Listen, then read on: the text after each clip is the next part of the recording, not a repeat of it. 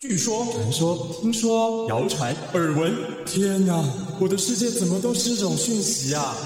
您收到过假讯息吗？资讯爆炸的年代，各种真真假假的讯息，我们怎么样才能够聪明不受骗？欢迎收听《新闻真假掰》，假讯息拜拜。我是黄兆辉，这里是由台湾事实查核教育基金会所制作的 Podcast 节目。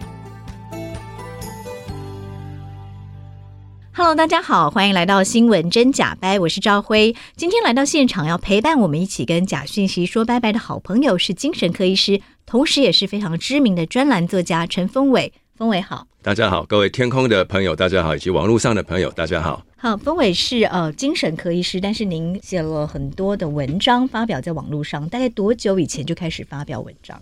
哎，算一算，已经快要三十年了。对，但那时候为什么会呃有这样的想法，想要发表文章跟大家分享？当然，那时候年轻的时候会希望有更多人知道我的想法，哦，那希望他们可以透过文章来认识我这个人。不过在一开始那个时候是没有网络的时代，哦，就要很辛苦的一个一个字写，然后投到报纸的副刊去。但后来网络出现，哦，要发表就变得比较容易了。嗯，就开始在部落格上经营自己的专栏。对，一开始是像现在 PTT 的前身哦，就是 BBS，然后啊那时候是纯文字型的。那后来就出现了部落格，本来是只有少数人在写的。那部落格出现之后，大家就开始流行起来，因为越来越多人在看了。嗯，是，所以其实您来谈谈你这三十几年来发表文章的过程，其实也见证了这个呃网络世界的蓬勃。哦，网络刚出现的时候，我们还算是年轻人哦，那时候十几二十岁，对网络有蛮高的期待，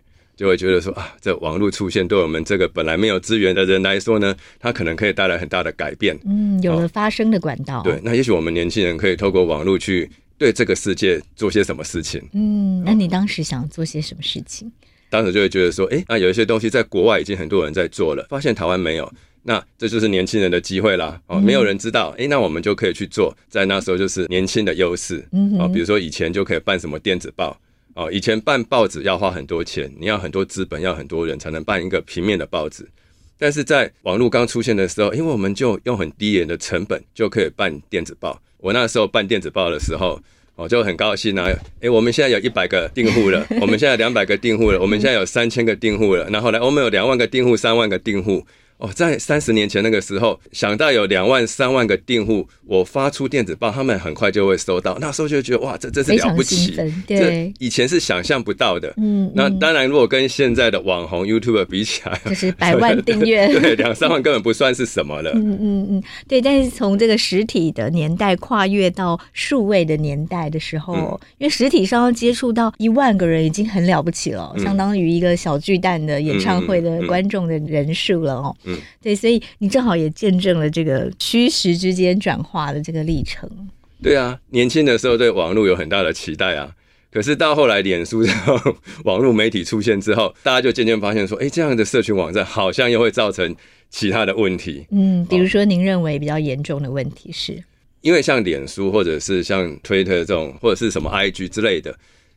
他们当然最大的目的就是他们希望我们贴的东西是很多人看的，对，所以他不会去管说你贴的东西有没有道理，嗯，好、有没有很有学术的深度？哦，你讲的东西有没有依据？有没有根据哪一个学术研究来讲？呃脸书他不管这个嘛。嗯好那脸书他希望贴的东西大概有两个，第一个就是说，诶，你贴一些很私人的东西，你的家人、你的朋友会很喜欢看，嗯哦，他很喜欢这样的东西。啊，当然，另外一种他很喜欢的就是说，如果你贴一些公众议题呢，可是贴了之后，很多人按赞，很多人分享，对他来讲，这个东西也很有价值。嗯好、那所以脸书也就特别会去鼓励大家贴一些很多人分享的东西嗯啊，但是这个东西呢，真实度是多少，经不经得起考核，不见得是脸书或 Twitter 它的优先的考量了。嗯嗯，对，它跟你传统上要投稿到一个报纸，或者嗯是投稿到一个医学期刊的筛选标准是非常非常不一样的，对不对？对，就是以前的主流媒体，哈、比如说以前的报纸，哈、就算说好，我们会觉得说，哎，你这个报纸是偏绿的、偏蓝的，政府去掌握的，但它基本上还是会有一个所谓的守门人，嗯，好有一那点点审查把关的机制、对哦。，那所以就是说，他可能好吧，也许中间偏左，也许中间偏右，但是他多多少少还是会有他的一个新闻伦理在。但是现在在这种社群网站上，所谓的新闻伦理就不是它的优先考量了。嗯，是，所以在这个过程中，您观察到什么样的问题？正好也用您的这个精神科医学的这方面的专长来为听众朋友分析一不过先下。讲一下，这个其实跟精神医学没有太大的关系了哈、嗯就是说，最近在看在写的东西，它比较属于心理学里面所讲的一个认知偏误。是，好，说实在这个我不是专家，像我今天要跟大家讲的东西，其实也是我这个礼拜正好才看到、才收集过来，所以也许有点像一个读书心得的报告。我讲的就不见得是非常的正确，也许里面有一些错误也不一定啊啦。哈。不过就是说我把我刚刚看到的东西整理出来哦，分享给大家。嗯哼，所以峰伟呃也观察到了网络数位时代带来的一些问题，所以最近也开始在研究认知偏误，对不对？嗯，是。那这个认知偏误，大概以您目前看到的研究，可以怎么样来介绍给听众朋友？有一个想法了哈，为什么我我们大家如果理智的在想，我们都会觉得说假新闻、假讯息好像是不太好的啊。我们希望这个世界上没有假新闻、假讯息，但现实上不太可能，因为我们可能会有其他的动机啊，其他的原因啊。当我们看到一些可能是假讯息的时候，我们并不会很认真的去查核，嗯然后第一时间我们马上就把它给分享出去。而这样的一个大脑作用的机转，其实是写在我们很多人的基因里面，这是演化出来的。哦，好所以这是有时候也不能完全怪我 们，是在我们的基因里面与生俱来就有这样的心理的特质，这样子对吗。，所以就是说，做媒体改革或者是做事实查核的人，其实很辛苦，嗯 因为要对抗的是存在我们每一个人心中哦，其实都有这样的所谓的内团体、外团体的偏误嗯哼哦，并不是说我们这些在讲认知偏误的人就没有认知偏误嗯哼哦，或者是说在做媒体改革的人就没有认知偏误哦嗯，哼嗯其实做媒体的人也是很多人有认知偏误，这是我们大脑的一部分。是，但我们至少要先认识这个机转，我们才可以有所警觉，对对对对，不对？嗯所以不是说我们不会有，但是我们多多少少要去了解哈，怎么是存在我们很多人大脑里面的认知偏误是。是，可不可以跟我们多解释一下我们在基因里面这样子存在的认知偏误？只要我们认识它，其实我们就有可能意识到，然后来避免掉，对不对？对，那或者是说，有时候我们可以回想一下，诶，我是不是什么地方有受到这些认知偏误的影响？我们可以把它稍微的拉回来。如果我们要切入的话，哈，这个字看起来很强烈，它叫做内团体的爱，外团体的恨。啊、好爱恨分明，对，这个用词是。有一点强烈啦，哈、嗯不过国外的用语真的就是这样子。峰伟有说，基因里面就存在了认知偏误的可能哦，所以呃，我们会把人自动的分成内团体跟外团体。被我们归类为内团体的，我们就会比较爱他；被我们归类为外团体的，我们就会比较排斥，是这样吗？对，最容易辨认的内团体就是一些自然形成的，比如说我们的家人哈、我们的同学哈、我们的同事、我们的生意伙伴哈、这通常通常都是一种内团体。还有一种是自我分类的内团体，哦，好比说赵辉现在在做的是媒体改革。那我自认我也是在做媒体改革，所以我就会自我分类，我跟赵辉是同一类的哦，我们是媒体改革类。好、嗯那实际上道德批判、媒体改革其实就有道德批判的意味在里面。道德批判就是一个内团体形成很常见的一个原因，我们有共同的意识形态，自己形成的内团体。嗯那那实际上我跟赵慧虽然是连友，可是我们今天好像是第一次碰面。可是在我心里，我肯定会认为赵慧是我的自己人，这叫做一个嗯自我分类的内团体。然后因为赵辉在做事实查核基金会，所以我可能也会认为啊，事实查核基金会里面的人跟我应该就是同志，我们有相同的想法，心里就会觉得我们可能是自己人啊。实际上我跟他们也不认识，但是我就会有这样的一个内团体的意识存在了。嗯哦，哼所以这个是人类大脑很有趣的一点，就是说不见得真的有相关，嗯可是经过了某一个分类之后，诶，我们好像就是自己人。嗯好嗯那当然，另外一种很明显的，比如说医师也是一个内团体，嗯好、那相对于医师来讲，牙医师可能就是一个外团体，可是医师跟牙医师之间其实没有太明显的利害冲突，嗯哦，所以也许医师有时候会有一点半开玩笑说啊，牙医师很有钱呐、哦都开跑车啦， 是因可为是比较多那个非健保给付的项目对对了。对，他们植个牙就多少钱？可是平常我们并不会太针锋相对哈，因为嗯并没有太大的利害冲突。可是如果是政治性的就有嗯了，政治性的团体政党，它有时候是一个零和关系嗯哦，市长只有一个，总统只有一个，嗯你选赢了好像就是你全 拿，是那我们选输了就都没有。所以在政治性的嗯团体里面，内团体跟外团体之间。可能就会有强烈的，当然讲仇恨有时候太重了一点，哦，但是厌恶厌恶、嗯排斥，或者是我就是要讽刺你一下，要笑你一下，我才会高兴哦。比如说两个路人哦，其实他们本来也不认识，可是他可能就可以因为他支持的政党就吵起来，就打起来了，哦，就是这么的有趣。所以内团体其实是我们呃除了血缘关系之外，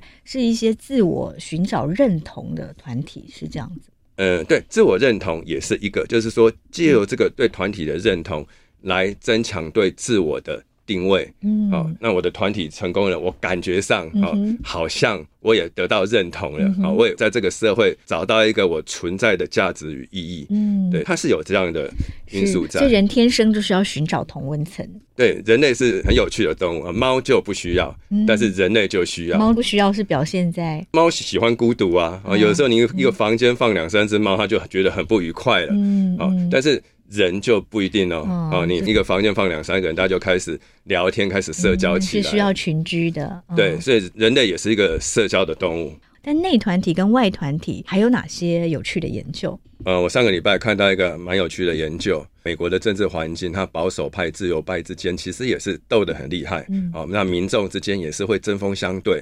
那他们就有学者去统计了哈、就是这几年他们的新闻媒体以及他们的国会的政治人物在脸书以及在 Twitter 上面啊、哦他们发布的公开的新闻以及一些公开的讯息里面，如果有提到一个批评敌对政党的用语，一个、哦、一个字哦，一个词哈、可以增加百分之六十七的分享率，嗯这蛮吓人的。嗯，只要出现一个批评的用语，对、啊、就可以增加百分之六十七对，的分享。一般来讲哈、负面的用语可以增加网络读者的注意力。可是呢，你这个负面用语如果是用来批判敌对的政党哈，它的传播力量可以增加四点八倍；如果是道德批判的语言来批评敌对的政党，它的传播力增强六点七倍。嗯，好所以就是大家对政党的热情是特别高的哦。所对以只要你谈的话题里面跟政治有关，而且是批评嗯某个政党，又是用道德的批评，或是用情绪的用语，它的传播力会特别特别强。对，本来带有情绪性的用语呢，就比较多人注意。可是你如果拿来骂某一个政党，哇，嗯那效就果更更好多传播多的 人效果会愿意更好愿意去分享。嗯，就这几个变音加起来，就是传播力到最强的。哦嗯一个是负面，一个是涉及政党，然后一个是情绪用语跟道德批判。那如果这些全部都加起来的时候，哇，那就是可以塑造出一一个又一个网红了。嗯，对，所以所以这个现象是也是跟心理学有关吗？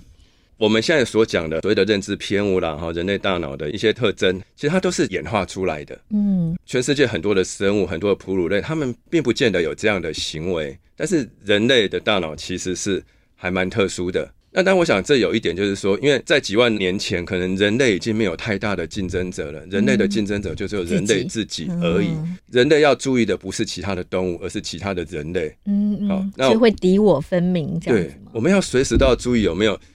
其他的部落的人要来攻击我们。嗯哦，那一一不注意可能就被全灭了。人类的大脑就会变成要随时注意可能会打击我们的人。至于说自己好话，比如说我们的这个领袖多好啊，多厉害啊，这个话我们自己听听就好了，有时候没有那么重要。但是如果有人要打击到我们的领袖，那我们就要起来捍卫他。嗯哦，所以就变成这样的心理机制。嗯，所以在心理学的研究上，赞美一个人引起注意的效果是远远不及批评另一个人，是不是？对，应该是说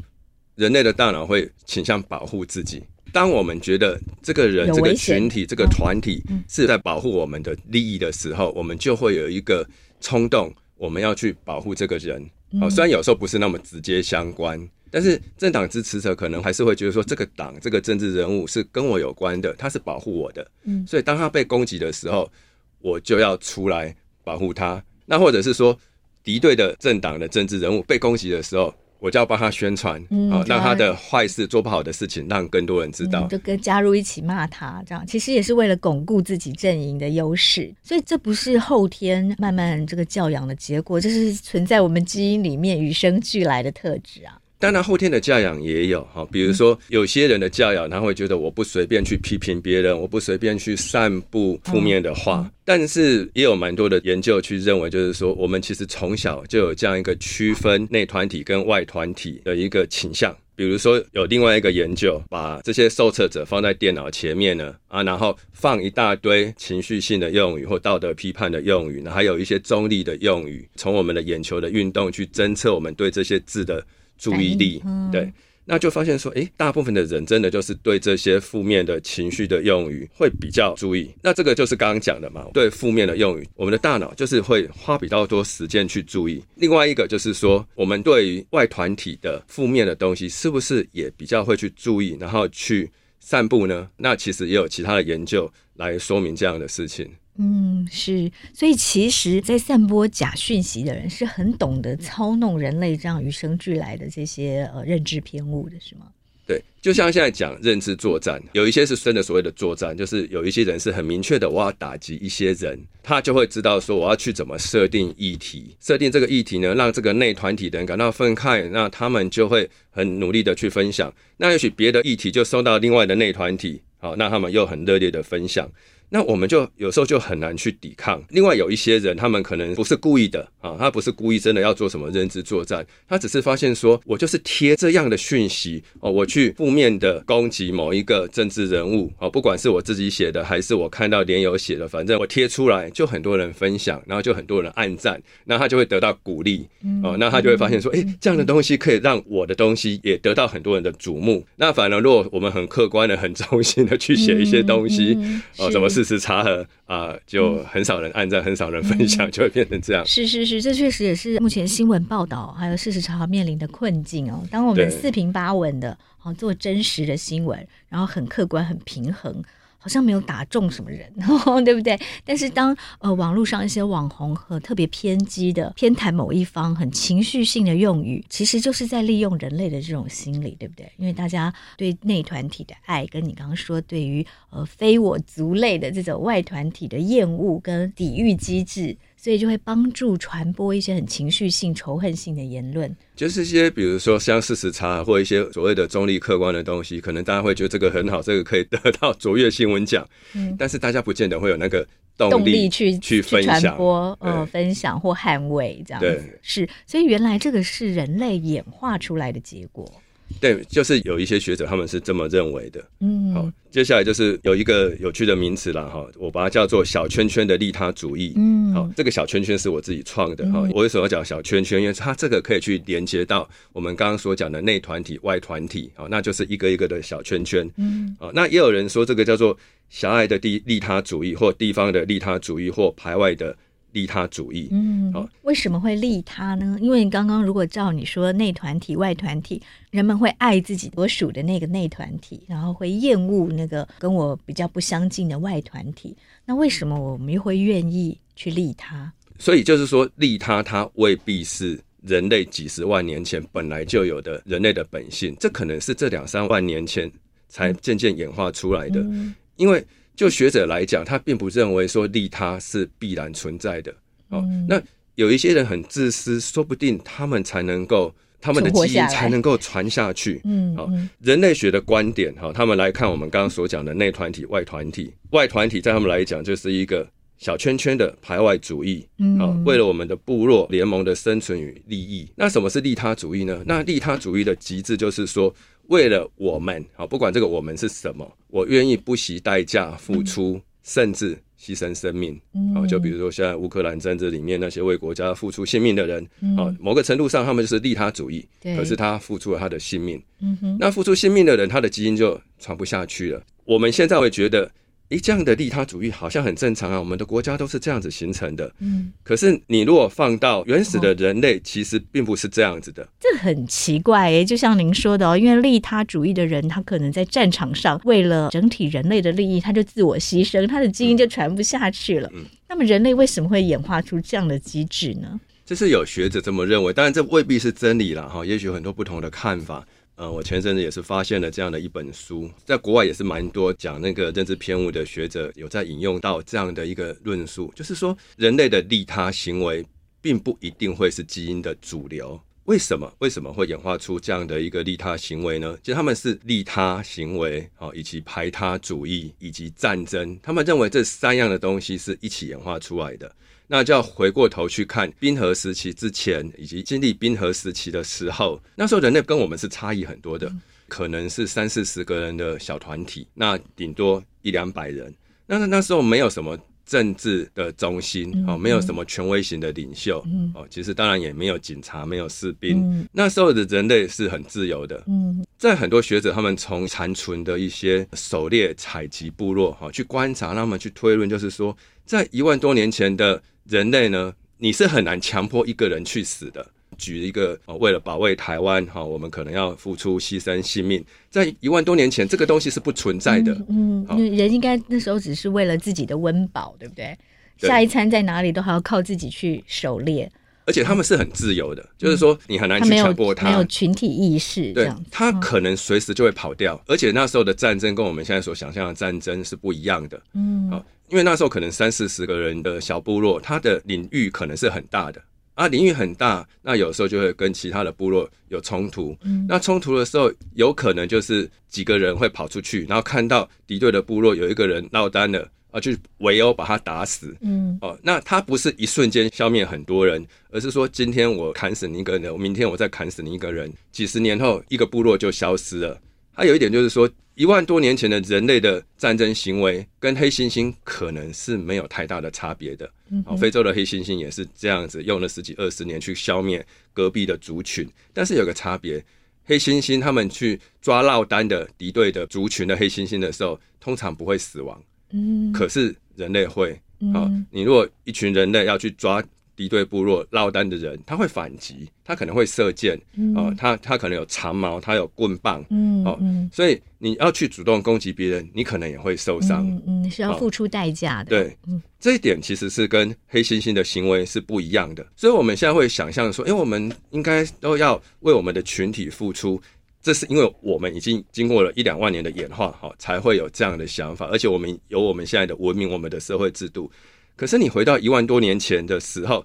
就有学者他会去计算啊，其实你如果没有族群之间的战争的时候，你如果只有族群内部的选择，我们讲演化，演化就是一个选择嘛，条件不好的就淘汰掉嘛，它的基因就传不下去嘛。一些学者他用一些模型去估计，那他会发现说，如果你只有族群内部的选择的时候，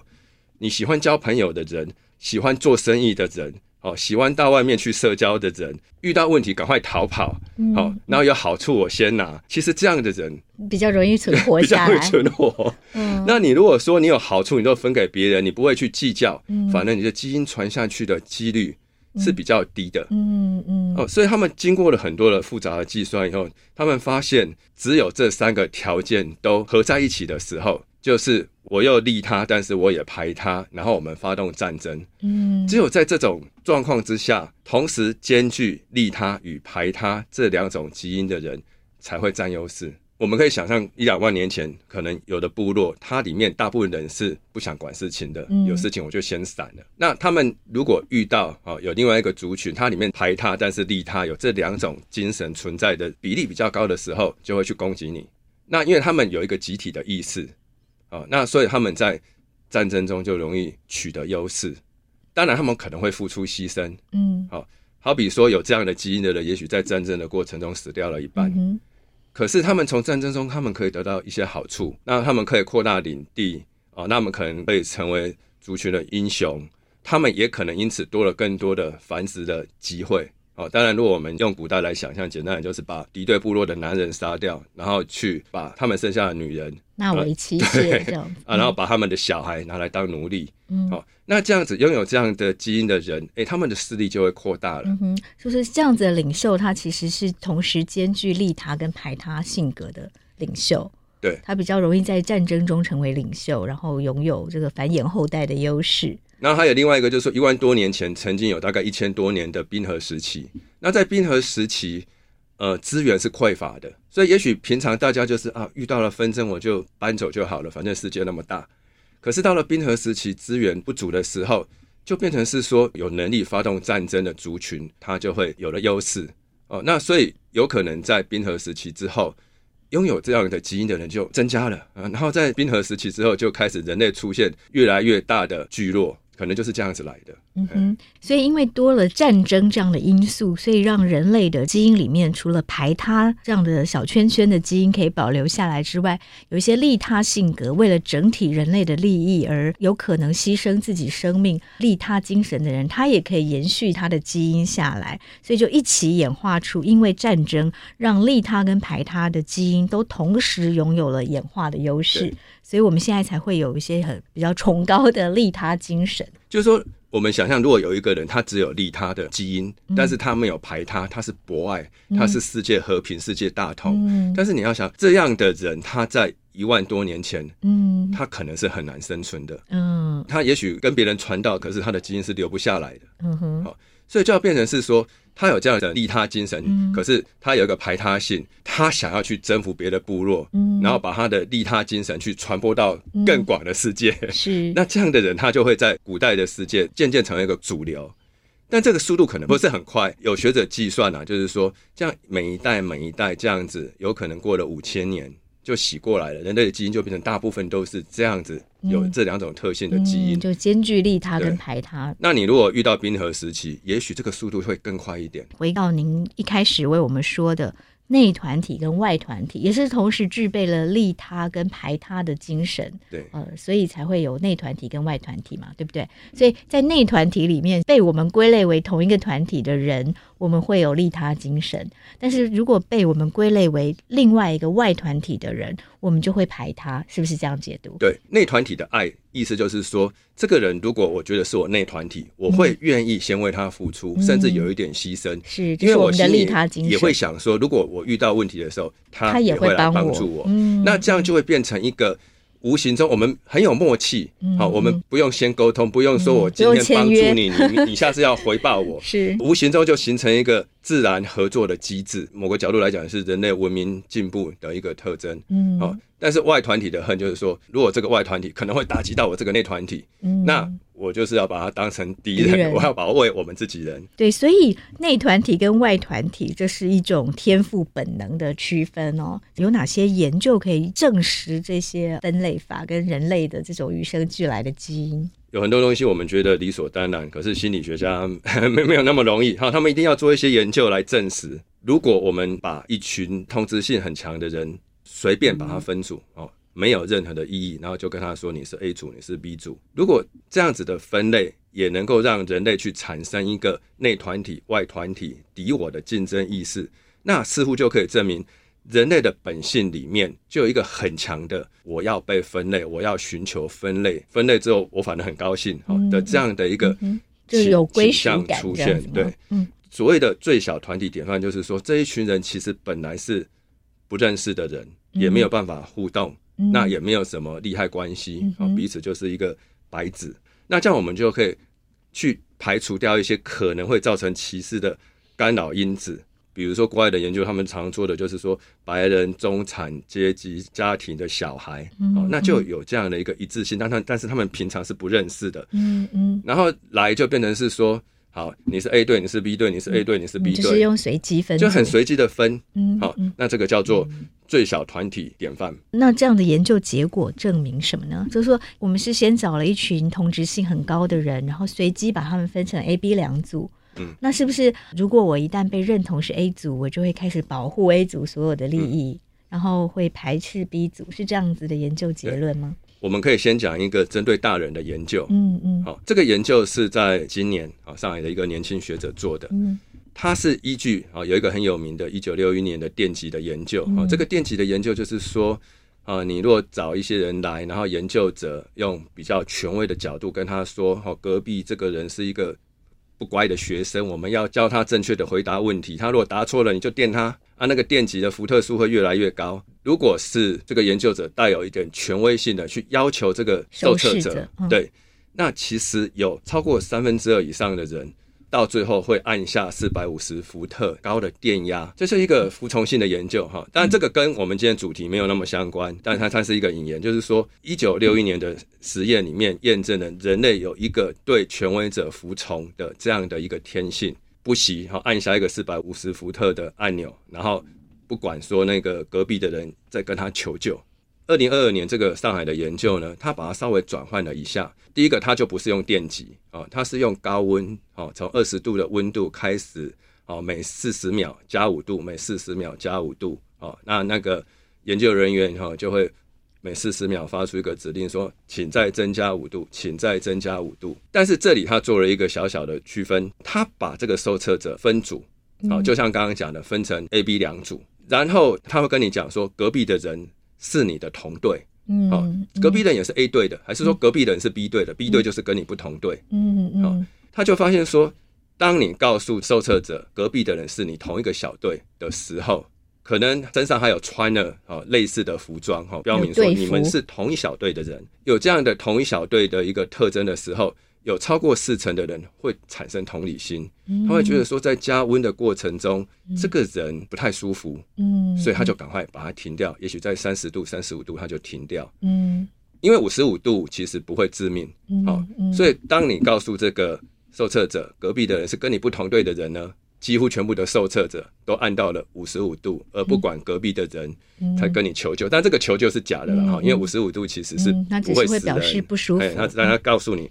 很不舒服，所以这个研究很有意思的，把这个经典的研究做了一个改变之后，那我们知道说，其实这个人跟你没有关系，但是当我们告诉你这个人跟你是同队的，诶，你就会注意他的表情，嗯，然后嗯你就会对他比较有同理心。就即使我原本完全不认识他，然后只对嗯是被归为同一队，然后穿着同样类似的衣服，哦，我们就会比较容易产生同理心。当然就有人会问啊，这个可能是教养后的结果。他们找来的人呢，都市中产阶级，受过教育，嗯哼好、所以你稍微提醒一下之后，他就有有同理心。嗯好、哼，也有其他的学者，他们做了很多五岁小孩的研究。嗯、因为好五岁小孩没有经过社会化的过程，嗯、对，因为你也不能太小，一岁 两岁，他没他也有不办懂法配合做实验。嗯嗯嗯那五岁小孩他已经可以配合做实验，但是他们所受到的教养教化还没有那么多，或许比较接近人类原来的样子。嗯，好嗯嗯那这样的五岁小孩的研究其实是蛮多的，嗯，好、比就如是说有哪些？他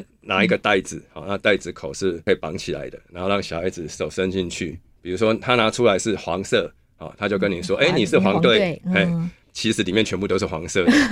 嗯 这是研究者去设定好的。好，你是黄队，那另外就有一个叫做绿队，嗯，好嗯然后，首先呢，你如果是黄队，你就是穿黄色的衣服；你如果是绿队，你就是穿绿色的衣服。他会开始跟你讲：“哦，你是黄队哦，另外有个绿队哦。”黄队跟绿队其实是处在彼此竞争的关系。那为了达成目标，黄队可能会团结起来要去打败绿队，绿队也会团结起来去打败黄队。在这个过程中，去增强五岁小孩子的分类分队的意识，让他知道说我被分队了。接下来就会有一些演员啊，不管是当场演还是拍好录影带，然后给这些小孩子去看，让这些小孩来做出一些选择。嗯，好怎么样的选择？比如说有另外一个啊、哦，也是前几年在澳洲做的研究，分队以后，他不只是单纯的要去表达这些小孩子对台上那些演员的认同，他们这些演员做了一些比较复杂的行为。那就是说分队之后呢，小孩子会看到同队的演员。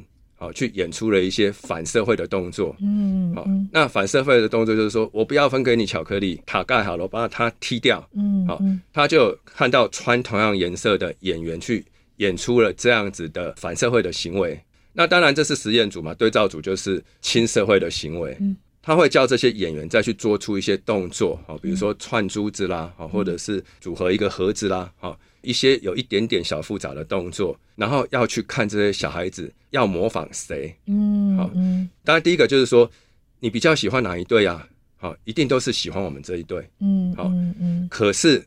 当同队的演员做出反社会行为的时候，喜好度会降下来。这时候，对另外一队的喜好度会增加。嗯哦哼，，所以就小孩子会意识到，嗯这反社会行为是不好这是一的个。不好的嗯，好、至少他们知道嘛。即使是同队，他也我我们会应该知是道要不分好。享巧 克力，我们我们不要把别人做好的东西给踢倒。嗯嗯嗯可是，在模仿实验里面，他们还是大部分会去模仿同队的人。即使知道是不好的，他也会去模仿吗？对他还是会优先去模仿他同队同队的人那、这就有点像，比如说我们国中、高中的霸凌也是一样啊。嗯嗯哦嗯我们可能会认为霸凌的行为是不好的，我们对他评价会降低。可是通常，如果这个人是我的好朋友，我们同一队的，嗯嗯，我可能还是会去学习他的行为。嗯嗯所以我们即使在价值判断上这是不好的，可是我们还是忍不住会去模仿被我们归类为同一队的人的行为。照您刚刚说的，他只要被归为跟我同一队，即使我觉得他的行为不好，可是我还是会忍不住想要模仿他。那这个回应到现实世界里面，我们怎么解读我们现在面临的各种社会现象？是啊，其实我们可以看到哈，不管哪一个政党的支持者啊，有时候支持的政治人物可能犯了一些错误，嗯哼那他心里也会知道这么做是不太好的啊，甚至他可能也会谴责他。嗯，但是当这个政治人物又比如说发表了骂敌对政党的言论的时候，嗯哦，那可能这个选民呢还是很高兴的，又再去分享，他还是会认同他这样的行为。嗯啊，或者是说，我们对于被我们认同的理念的政治人物，我们就会比较宽容他的行为，对不对？即使我们知道那个不好，我们可能对也就会忽视他，或者是呃也不会这么猛烈的批评他。对，因为会觉得这是我们同一队的嘛，嗯啊，我们有共同的目标，嗯，但是同样的行为如果发生在敌对阵营，我们就会放大检视，然后猛烈的批评，对，然后就甚会至这样去子，转发批评他的言论，这样子。 对，嗯就是哼像这样子的机转。是，那还有什么呃相关的心理学的研究？你好像刚刚还有提到另外一个在内外团体的研究里面，那其实这个也是最近呃，我看媒体也是有人在谈哈，就是说选举的行为里面对某一个政党的仇恨或讨厌或不喜欢，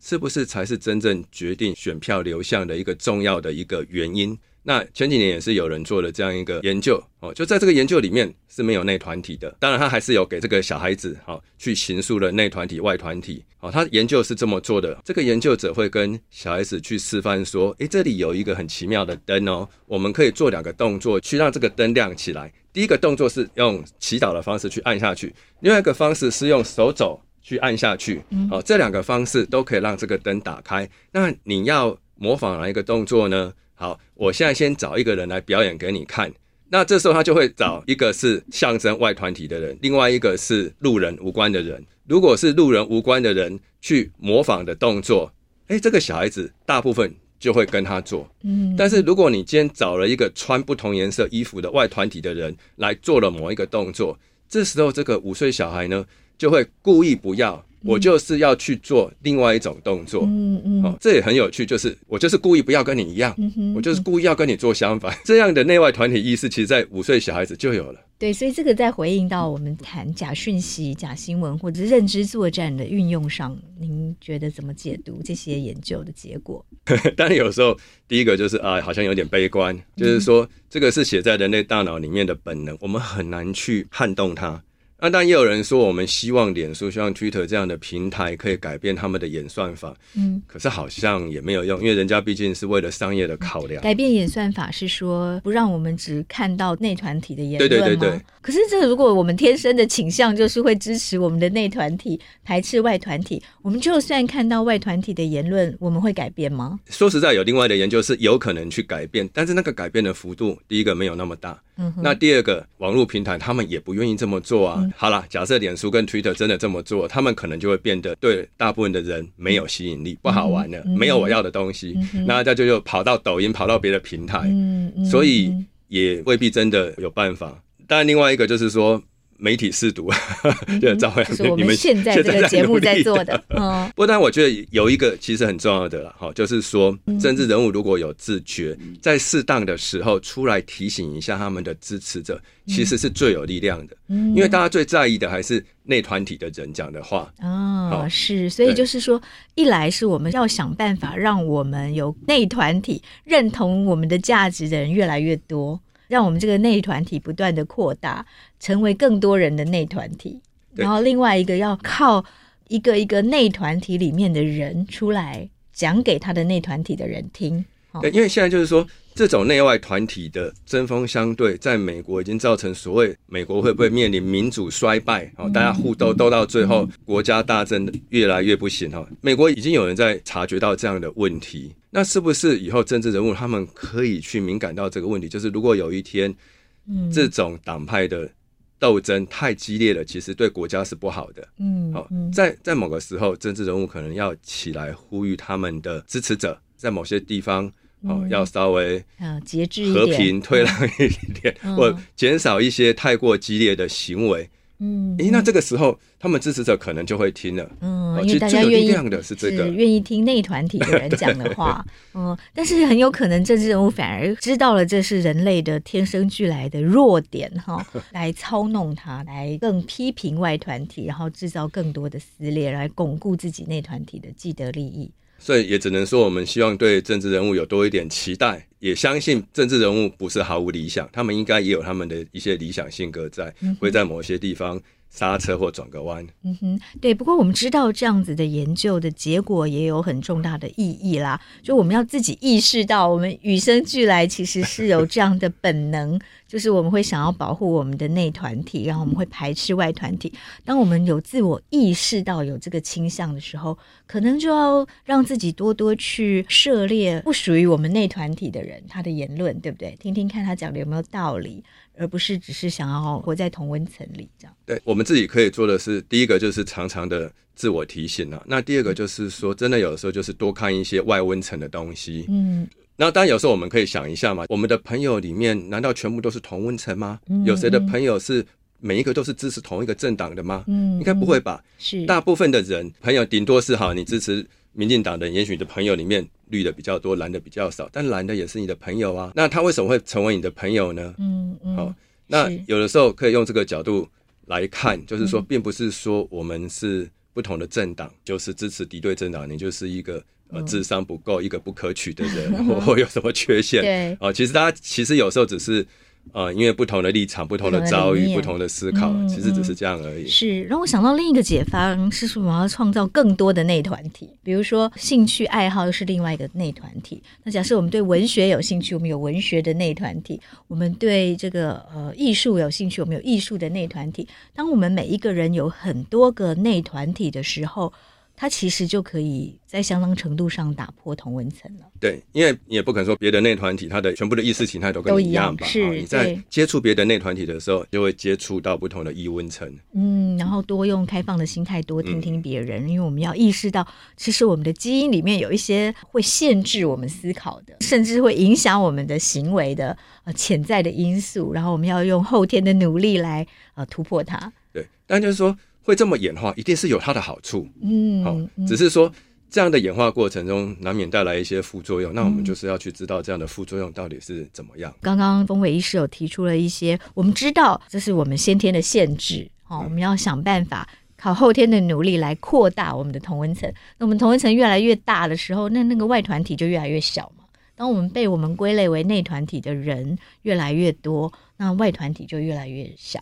我们每多认识一个朋友，我们就少了一个敌人。好，非常谢谢陈医师。